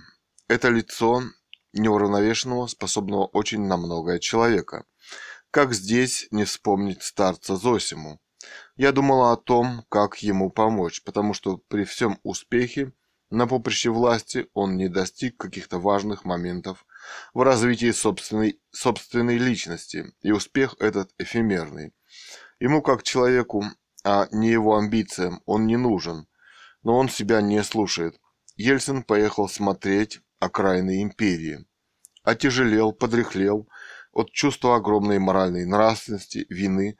Ему не избавиться. Двойная страница вырвана из тетради. Продолжаю. Даже если оставить нравственные преступления в стороне, как ни чудовищно это звучит, вряд ли ему на самом деле волнуют реф... вряд ли его на самом деле волнуют реформы. Или он что-то смыслит в том, как наладить сытую спокойную жизнь в России из пресс-клуба. Да, слабоват, слабоват президент. Теперь его будут волновать лишь вопросы сохранения власти, а значит и своей собственной жизни. Круг замкнулся. Иногда я вспоминаю Хасбулатова, Рудского, как им там в тюрьме. За Рудского я спокойно. Не раз сидел, он молодец. Крепкий орешек, жизнь из него так и бьет. Пошлет всех их, ну и будет ждать перемен. А вот Хасбулатов, хотя, хотя и чеченская в нем кровь, но он больше интеллигент. Я вспомнила его лицо за стеной Белого дома, приготовившегося к смерти, и все-таки это было очень хорошее лицо. Деятельность новой Д я бы начала с принятия демократических законов о судопроизводстве, которые существуют во всем мире и должны быть срочно приняты у нас. Как не понимают, что одной депутатской неприкосновенности маловато, и первый закон на Руси неписанный от тюрьмы до от сумы. Второе. Поручило бы реформировать ГУЛАГ Солженицыну, он бы не забюрократился. Третье проиндексировала минимальную заработную плату, чтобы не воровал под видом бизнеса кусок у детишек, старушек и дедушек, больных и увечных. С нефтедолларов доход должен идти всем. Навести бы порядок с алмазами и золотишком. Кто хочет, тот пусть ищет и добывает.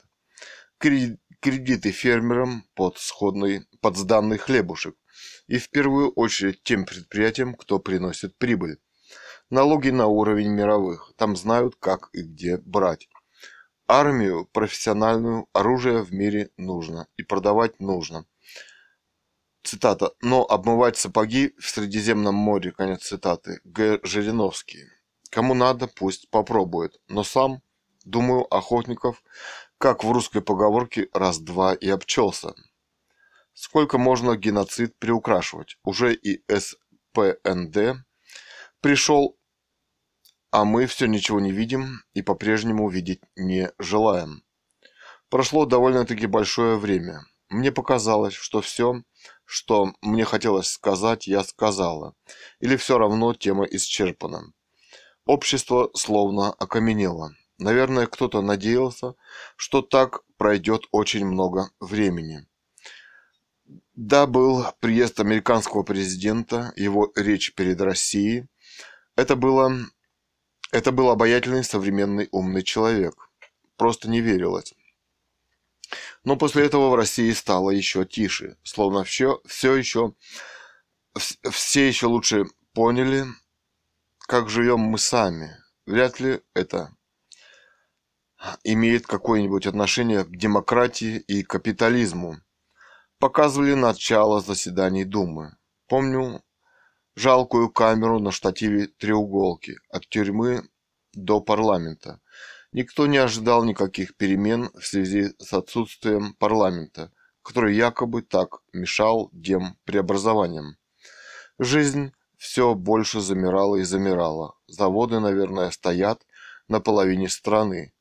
Гайдар ушел в отставку в связи, наверное, с ожиданием хоть какого-то движения обобранных до нитки народных масс. То ли массы были так голодны, то ли они разуверились во всяких движениях, ну, сбежал и сбежал. В пресс-экспрессе промелькнуло замечание, что он говорил о коррупции. Почему-то, когда был у власти, не говорил –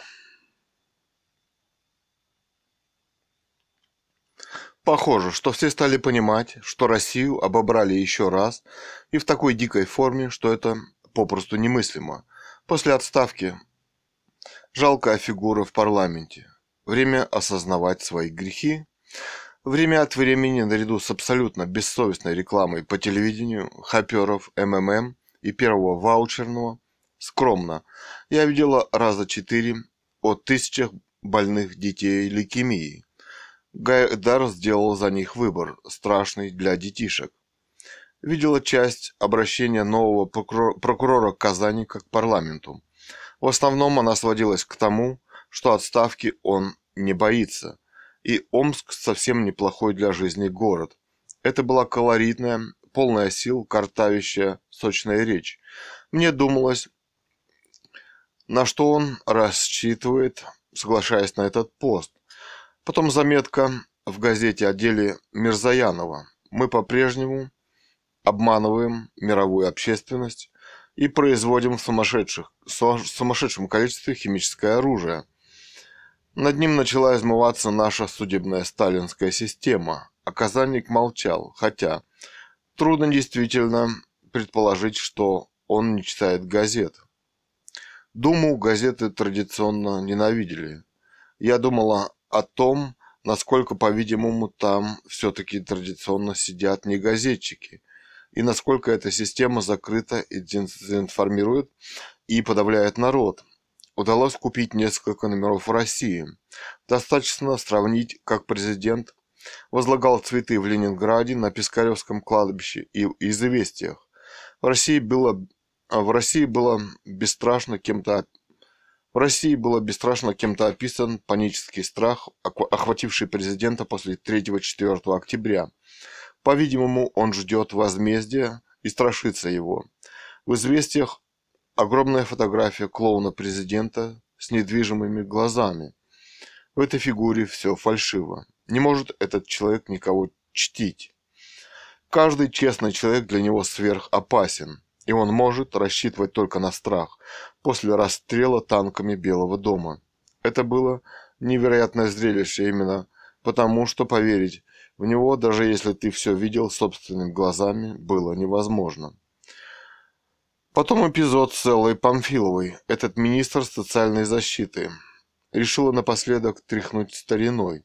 Единственное оправдание всякой новой социальной системы – это связь между минимальной заработной платой и минимальным прожиточным уровнем. Богатые тогда имели бы возможность зарабатывать деньги, если они такие умные и так хорошо умеют работать. Ну, собственно, э, все бесконечные демократические революции и, э, и статьи только тогда имеют смысл, когда такая зависимость существует. В Америке они сейчас она сейчас 1700 долларов, а у нас, а у нас 17 долларов, бог мой. Ну вот, конечно, лучше уморить народ по-сталински голодом, больше ничего товарищ Ельцин не умеет. Демократы здесь даже перещеголяли коммунистов. Шахтеры, которым, несмотря на все обещания, заработная плата не выплачивается месяцами, и в связи с инфляцией теряя через, теряя через три месяца всякий смысл, начали бастовать. Промелькнуло требование об отставке президента. Дошло. По-моему, страну по-большевистски готовят к очередной катастрофе. Об этом промелькнули заявления Бурбулиса, старый, проверенный миллионами, миллионами жизнями россиян, рецепт усмирения некоторых. Недели две ходила под впечатлением информации из известий. Оказывается, Солженицын поддержал разгон депутатов Белого дома. Я была потрясена. Вся большевистская история идет от беззакония. Хочешь проводить реформы – проводи. У тебя в руках исполнительная власть. Но эти люди, люди прикрываются реформами, на самом деле их нет. Нет концепции, людей, которые их могли бы проводить, всячески уничтожают и не допускают. Человек, испытавший, испытавший ужасы ГУЛАГа, и вдруг поддержать беззаконие, поддерживать беззаконие. Да, я была потрясена. Может быть, это и не совсем так. Известия часто не договаривают, умалчивают, но врать на 100% они, наверное, бы не стали. Иллюзия того, что можно достичь успехов в реформах без демократических процедур, как сказал бы Григорий Явлинский, вот истина, которая не стала достоянием всех.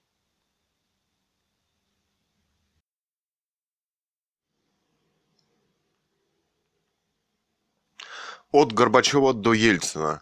Этому человеку, обладающему великолепным мышлением, экономическим образованием, маленькая статейка в подвале, но большинство россиян после сталинской селекции и советского образования находили, находятся на таком уровне развития, который трудно иначе определить, как полное отсутствие правовых знаний и всяких иных. Их по-прежнему соблазняют Жириновские и в полном равнодушие борцы, борцы оставляют программы Явлинского, успех которого заложен в самой программе, в том, что говорит и о чем говорит. Политическое расписание, в кавычках, поставленное, составленное до мая 1996 года, впервые им и было нарушено. И вот промелькнуло заявление в кавычках Думы о помиловании – и в связи с этим, в кавычках, помилованием или в кавычках амнистии, оказывается, узники Лефортово должны быть освобождены. Первая мысль. Не может быть. Неужели до них дошло, что и с ними могут так поступить, и освободить их будет некому? Вторая мысль. Молодцы. Конечно, в кавычках, выбор против, но это «но» Европа еще петух не клевал. Президент, оказывается, не реагирует. И вот заявление Казанника. Он подал прошение об отставке, потому что президент обратился к нему с просьбой о приостановлении помилования. Логика помиловать нельзя, потому что не осуждены. Дьявольская логика. Потом президент отправился к спикеру Рыбкину. Но президенту никто выбора не оставил. После Сталина все очень хорошо представляют, какая дьявольская машина может быть запущена – и вот вести с этой куколкой Т. Митковой не видать на ТВ. И здесь талант редчайший, никому не нужен, который говорит глупости, неправду и короткий репортаж. Лицо Хасбулатова мелькнуло. Оно стало мужественнее, ярче. Настоящая радость, его там могли сгноить. Рудской. Кадр с нескольких метров. Он стал другим человеком. Борода, глубочайший, глубочайший серьезный взгляд, короткая улыбка радости, поднятая рука для приветствия.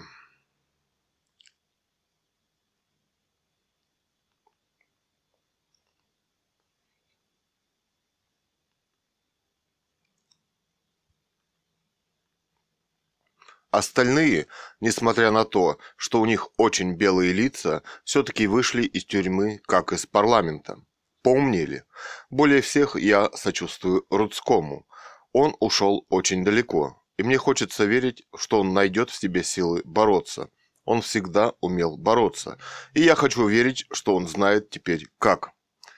Снова накопилась небольшая информация, которая заставляет писать, а писать совсем не хочется. Ну, во-первых, лица. Вчера лицо Бориса после отдыха из Сочи. Тяжелое лицо, я бы сказала, пропитое. Говорит с трудом, не слушающимся языком и осипшим голосом. Поскольку мы в России все очень хорошо знакомы с этой проблемой, наверное, лучше, чем с любой другой, то, вероятно, многие решили, что президент хорошо погулял. Сделал смысловую ошибку, говоря о том, что нужно закончить механизм реализации послания к Думе. Бог мой, и этот человек претендует на абсолютную власть. По лицу видно, что все, что он натворил с парламентом, ему совершенно ясно. Совесть его отягощена. Мучается человек. Примерно такое же лицо, но более откровенное, я видела у игрока в карты на привокзальной площади. Обыгрывали женщин, группки негодяев, наперсточников. Женщина была в красной куртке. Стая хищников. Никто из обступивших плотной толпой пьяных мужчин не сказал ей «прекратите». Я подумала, как нас всех обокрали еще раньше, не дав возможности ни работать в богатейшей стране, ни получать зарплату, ни по-человечески жить. Среди этой компании было несколько подвыпивших, но прилично одетых молодых людей. Я подумала, это, наверное, поколение еще страшнее. Женщина не понимала очевидных вещей. С мошенниками не стоит связываться как не стоит ждать от них честных поступков, что игра должна идти с одним человеком. У него кончились деньги, и он попросил взаймы, что она играет с бандой, и она одна. Из окна трамвая на следующий день я увидела другое подвыпившее лицо. Это был рабочий, лет 45. Трамваем собаки-дворняжки отдавила лапку, и она лежала на остановке – держа на весу лапку, а в глазах была человеческая боль. Та же боль сострадания чистейшего и совершенного была в глазах державшего ей, ее за эту лапку мужика, присевшего перед ней. Так они и проплыли за, трамв... за трамвайным окном в вечность. Несколько дней я обдумывала сцену, увиденную в пресс-клубе. Обсуждали фильм о Блоке, и о настенных подписях рядом с Белым домом и выступали люди, собравшиеся у этой стены, плача. Неужели все были верны? Каждый, кто их сделал, совершенно точно почувствовал и все, что происходило у стен Белого дома в октябре. Да, составить доказательную концепцию не могли, но почувствовали совершенно точно. Был там даже крест, они переживали. Ну, а депутат, высказываясь о фильме про Блока, очень хорошем фильме, который тоже гениально точно почувствовал весь смысл происходящего. Возьмут нас для порядка всех и перестреляют. Это цитата была. Так они и сделали. Ну, а он мечтал уехать в Венецию. Не выпустили, гады, а потом убив. Начали щедро эксплуатировать талант. Мол, 12 это про них. Да нет, не про вас. Про вас Демьян бедный и иже с ним. Ну вот, этот депутат бесстрашно сказал, что президент наш преступник. Не побоялся официального КГБ. Так просто сказал. Да, и довод простой. И его, и его и парламент избрал тот же самый народ. Да, таково основное правило игры. Это же самое скажут многие другие через два года, но этот сказал тогда, когда это нужно говорить. Вовремя. Вот почему большевики и вырезали всю интеллиген... интеллигенцию, чтобы не было кому говорить и понимать, и доказывать, и стоять за правду. Потому что этот депутат рисковал всем.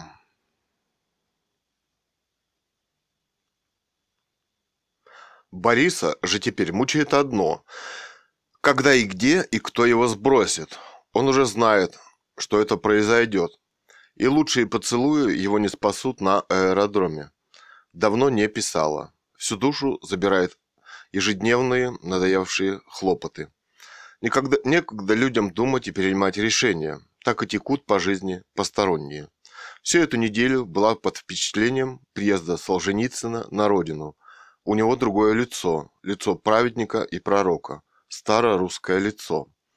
Несколько кадров просто великолепны, когда он, подняв руки, приветствует четырех тысяч жителей, пришедших приветствовать его, Как обещал в мае, так и приехал. Эти кадры в новостях и вестях говорят о том, что они не понимают, не хотят понимать значение этого человека для нашей современности, для литературы. Именно он остановил ее широкий грязный поток лжи. Я думаю о том стержне, который он сумел выковать внутри. Мы не успеваем, мы раздражены, раздерганы, мы на воле живем все в том же ГУЛАГе, только более изощренном. Людей по-прежнему морят голодом. Хлеб – самое дорогое удовольствие. Фотография в «Известиях». Ельцин пьет из огромного бокала вино в Германии. Богомерзкое лицо. А дети в России умирают от голода. И только Молчанов, постаревший после национального позора, высказал надежду. От Солженицына ждут политической оценки современности.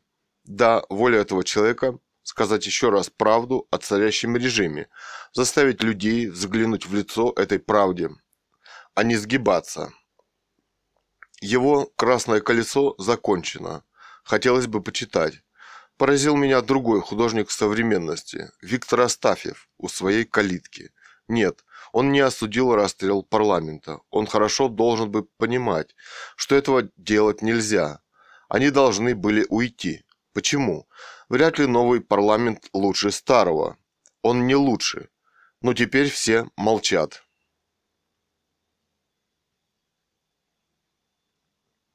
Проходя мимо скамейки, подобрала газетку КП. Интервью с Рудским. Одет в джинсовую рубашку, с собакой на руках, с усами. Цитата. «Надеюсь, что на этот раз мой парашют раскроется». Конец цитаты. Конечно, для него, чтобы взять власть в этой стране, он не смог организовать людей. Русский человек медленный, раскачивается долго. В целом тон статьи очень верный. И самое верное, протворяющийся над народом беспредел. Одного я боюсь, редко кто остается там же. Тем там же, когда у него власть в руках.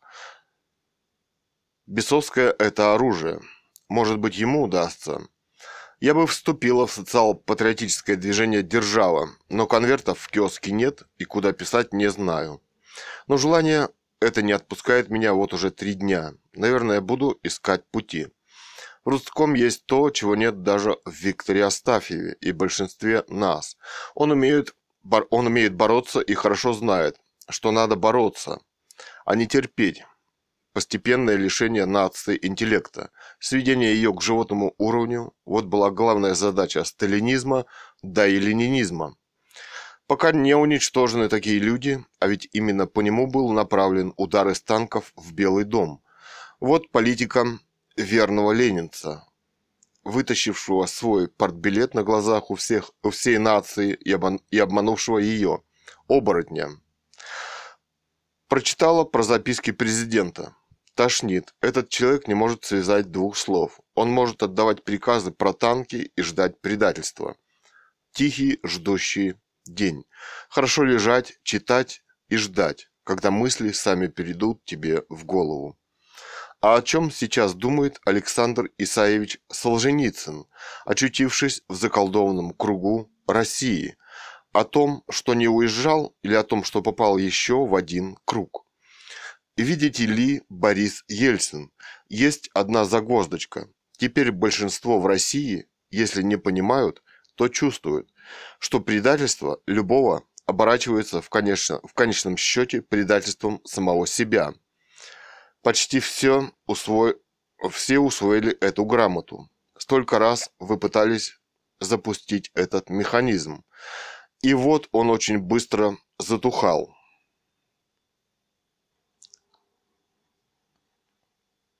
С другого конца большой тетради. Смешное. Пришла в голову мысль записывать смешные эпизоды. Хочу сделать фильм. Осень. Пустынно на улице Мерлина. Группа ожидающих трамвай тоже поникла и задумалась. Особенно женщины. Хорошо чувствуют это состояние. Подошел трамвай, и народ заставил себя оживиться и залезть. Мужик, мужик низенький, принизенький, пуховичке, с крепкой физиономией, идет к трамваю, и я замечаю у него, ну, сзади, прямо посередине и наполовину спускался вниз. Дядька оглянулся и наполовину залез в трамвай. Второе. Я ехала в автобусе к бабке на дачу. Но автобус весь старенький, дребезжащий. Только такая техника есть в России. Ему давно пора на покой, а он ездит. Зато можно увидеть какую-нибудь сложные системы плакат по СП и так далее. Из-за кордона с голой женщиной. Ну, дед лет 60, совершенно вымотанный советской властью. Очень нервный дед. Немного пришибленный, мучающийся. Глаза немного на выкате. Автобус тряхнуло. Дед повалился назад, ну и уцепился за ручку. А она возьми и выскочи. Дед схватился за мужика, стоящего как истукан сзади ручки. Место перед ручкой освободилось. Дед сел, вытащил ручку, вставил и стукнул сверху, чтобы покрепче вошла. Третье. Мы шли с Катей от бабки вечером. Долго ждали трамвая у ресторана Приобия. С одной стороны, самый модный, закрытый в городе ресторан, а с другой неизвестно какое строение с решетками и несколько темных кленов у трамвайной остановки. Но вот рядом с одним кленом на земле лежит, заложив ногу на ногу, в полусапожках, в куртке, головой на земле, пивной животик наружу и говорит человек, мужичку под сорок. Говорит, как в парламенте. Свободно льется речь, чисто, гладко, без матерков. Пожалуй, не каждый так и в парламенте может. Надя, ты уйди, не мешай. Я сварщик. Мы ждем трамвая минут десять, а он все лежит и говорит. Господи, какой талант пропадает. По той стороне проехала и свернула милиция. Не видит, наверное. Я не выдержала и подхожу к женщине в пуховой шали. Давайте его поднимем, а то он простынет. Да его уже несколько раз поднимали, а он снова ложится. Женщина мягкая смотрит на него, как на ребенка. «Надя, ты уйди». Поднимая мужчину, я поняла, что идти он действительно не мог. Он был совершенно слаб. «Мам, он лежит, как на диване». Да, таких пьяных я еще не видела. Говорит, как с Господом Богом. Легко, хорошо так говорит. 4. Ехали в автобусе в деревню. В пятницу там маленький автобусик на 25 мест входит. Катя считала 89 человек на остановке в Смоленске. Когда эта толпа вылезла вся, он уехал на заправку, то невозможно было поверить, что она влезет в него снова. На заправку он уезжал вместе с парнем лет 25 в джинсовой куртке и таких же штанах, так как он был сильно пьян, то он уехал вместе с шофером. Это был знакомый шофер. Когда все стали влазить, то теперь он лежал сразу же у ступенек, свернувшись калачиком и крепко спал. Ну, вроде бы все поместились, но около него было неудобно стоять и зашел вопрос, чтобы его посадить. Но место никто не хотел отдавать. Вдруг слышу голос, звонкий такой, бесшабашный. Да выбросить его. Рядом с девушкой в белой куртке стоял рыжеватый, с рыжими усами, в шапке петушком, с розовыми от спиртного щеками высокий парень. «Ты на него, та на него, ну что ты на меня давишь?»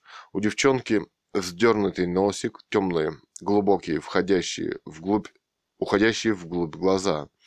Все, а, все это переселенцы в город во втором, в первом-втором поколении. В деревне платят гроши, труд тяжелый, грязен. Вот и попались. Вот и подались в город. Но все они здоровее городских, живее, бойчее, лучше.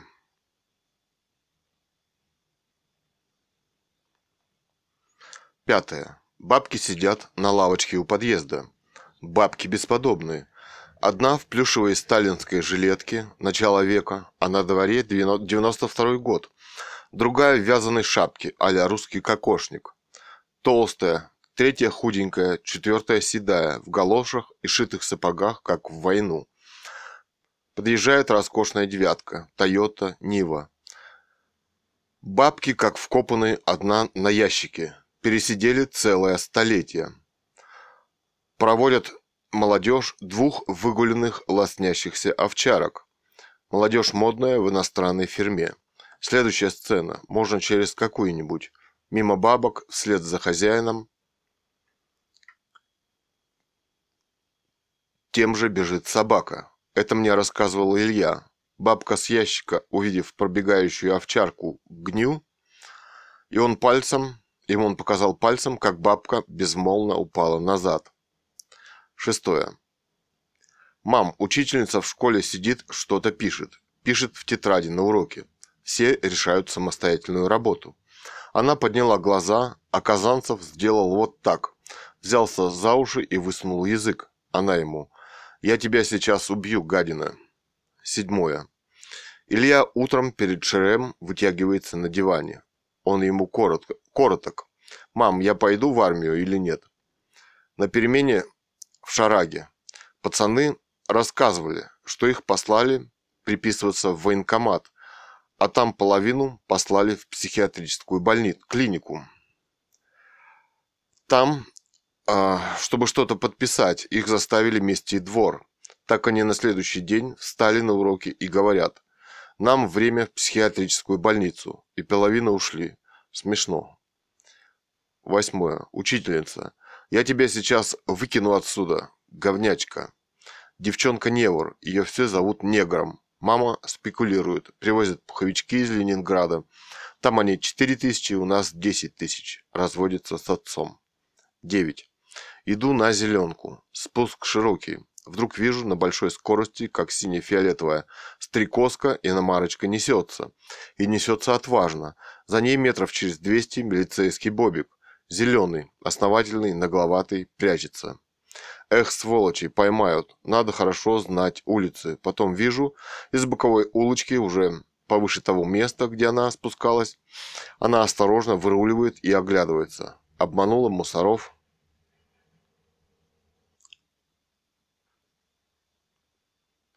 Десятое. Вечером Илья лежит на диване перед телевизором. Вылезает мусор. Майор с деревянной физиономией, в кавычках. Ну ты пес и начинается профилактика мозгов. Вместе с кражами, хулиганством, вытрезвителем. Фигуры никогда не меняются. Он выдает и деяния мусоров. 37 иномарок поставили на стоянке без номеров. Это новенькое в работе милиции. Иначе бы он остекленел. Особенно прибыльна работа ГАИ «Живые деньги». В Америке как? Штраф и суд очень быстрый. У нас же свод огромных идиотских законов, целая кормушка для гаишников на скромном жаловании. И они ничего не собираются менять, иначе подохнут с голода. Раньше был у нас застой, был застой. Он говорит примитивные слова, в которые не верит. Сейчас растворится. Он устал от вымогания. 11. Я читаю газету и веселюсь. У какой-то машины на автостоянке сработала сигнальная сирена. Она орала с 8 утра до 8 вечера. Сторож ничего поделать не мог, нет ключа. В 200 метрах, метрах милиция. Никто из милиции не примчался на сирену, хотя она в 200 метрах от стоянки. Никто. Заметка называется «Кто-то крепко спал». В тетрадке, в а, тетрадку оказались вложены мамины Гановой Людмилы сочинения. Почему в кавычках про это сочинение? Творчество Маяковского трудно анализировать. Он всегда был с нами, рядом, даже неотделим от нас. Мы брали удобные для нас стороны его таланта и нещадно их эксплуатировали. Но обман рано или поздно раскрывается, и тогда нужно признать, или мы виноваты, или поэт говорил с нами неискренно, потакая времени и людям в нем. По-видимому, Маяковский заблуждался, связав свою судьбу с ЦКК идущих светлых лет. Но это было заблуждение гениального, искреннего перед собой человека, ищущего в своей лаборатории новые идеи, формы творчества – форму общения людей друг с другом. Советское общество и его идеология бессовестно эксплуатировали его творчество, выбрасывая, не считаясь с тем, что не укладывалось в жесткие рамки его понимания. Но и в этом случае Маяковский был им неудобен и опасен. То, что в поэзии принято, принято именовать любовной лирикой, не может охватывать те открытия, которые сделаны поэтом Маяковским. Им буквально открыты новые измерения любви. Поэты, размокшие в плаче и всхлипе, бросились от улицы Ероша Космы. Как двумя такими выпить и барышню, и любовь, и цветочек под росами. Но Маяковский не только протестовал против сложившихся приемов и форм изображения любви. Любовь для него – прекрасный пожар сердца. Но вместе с тем она неотделима от реального измерения человеческой жизни. Но этим он оскорблял человеческую пошлость, недалекость, серость. Мария, поэт сонеты поет Тиане, а я весь из мяса, человек весь. Тело твое про просто прошу, как просят христиане, хлеб наш насущный, дашь нам днесь. И хотя Маяковский выступал, наступал на горло собственной песни ради ста томов партийных книжек, но любовь была и состоялась как важнейшая часть его жизни и творчества. Поэтому стихи агитатора, горлана, главаря так отличаются от стихов современных поэтических ему выжиг с собачьим сердцем, Именно поэтому гениальна и флейта позвоночника. Память. Собери у мозга в зале любим, любимых неисчерпаемые очереди. Смех из глаз в глаза аллеи. Белыми свадьбами ночь ряди. Из тела в тело веселье льется. Пусть не забудется ночь никем. Флейта-позвоночник посвящена Лили Брик. Тебе в веках уготована корона, а в короне слова мои, радугой судорог. Сложные у них были взаимоотношения. Перечитываешь поэму и удивляешься, ни одна строка не устарела, не подернулась мхом времени. Такая в них сила, открытость, искренность и сопричастность любой другой человеческой жизни. В крохотной филигранной поэме про это итоговые строчки опыта познания человеческой любви. Эта тема придет вовек не износится, только скажет «отныне гляди на меня». Эта хитрая тема нырнет под события, в тайниках инстинктов готовясь к прыжку, и как будто ерясь, посмели забыть ее – затрясет, посыпятся души из шкур. Да, имя этой теме – любовь. Но все-таки, по-видимому, не она явилась причиной гибели поэта. Еще Анна Ахматова сказала, что не мог Маяковский застрелиться из-за женщины, если их столько было. Анна Ахматова хорошо знала и понимала время, в которое жила. Время безжалостное, которое уничтожало наших гениев цвет своего народа. Возможно, и о смерти Маяковского мы еще узнаем всю правду. Но строки, в которых он нам рассказал о своей любви и любимых, эти строки поэзии XX века, в которой и мы живем, для нас бесценны.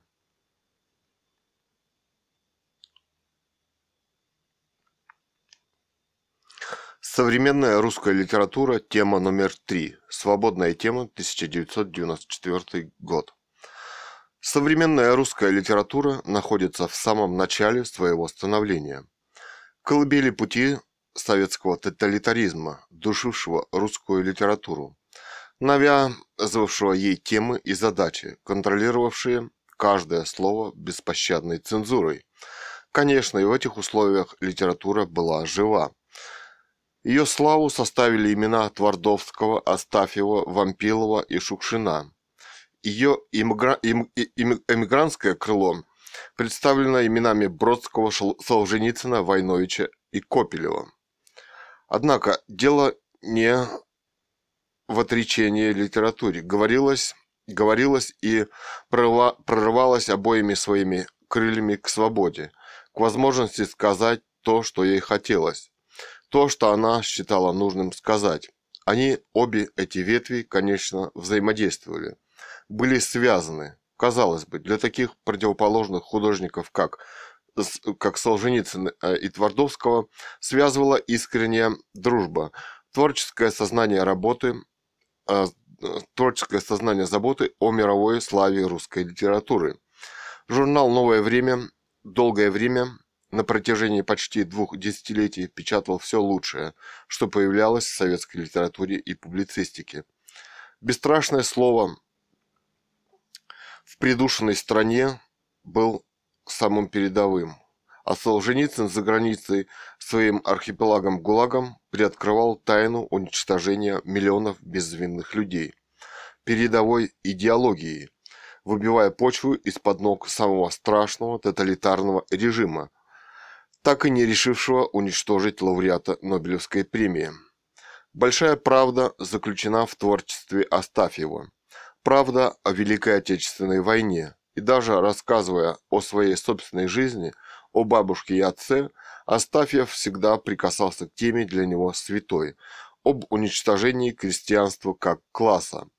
Потеря каждого человека в России для него святая неизбывная боль. Для него органична забота о том, что происходит в России. Причем это неразрывно для него от чувства собственной вины за происходящее. Похождения бравого солдата Чонкина органично связаны с солдатской военной темой Твардовского. Войнович живет в Германии, и, казалось бы, на первый взгляд, это совершенно должно быть ему быть неинтересно западному читателю – нет ставят фильм. Имя а, Льва Копелева, много сделавшего для того, чтобы творчество Солженицына состоялось, а сам он а сам он не был уничтожен ярко, публицистично. В стране, где люди боялись друг с другом разговаривать, яркие чувства, привязанности, заботы о другом творчестве. Творчество Вампилова, гениального драматурга, прерванная трагической смертью, по сути своей современно. Проблемы его пьес – наши проблемы. Люди, люди, которых он изобразил, это наши современники. И их проблемы – наши проблемы. Творчеству Шукшина суждена гораздо большая жизнь, чем это можно было предположить при его жизни. Роман Любавины совсем не аналог с поднятой целиной. Главное в нем нравственные человеческие ценности. Семья Любавиных для него интересна с человеческой точки зрения из-за противостояния Егора и Кузьмы. Это скорее не классовое противостояние, а нравственное противостояние. Чувствуется, что если бы дали сказать, что Шукшин сказал бы еще больше. А его ранние рассказы гениальные.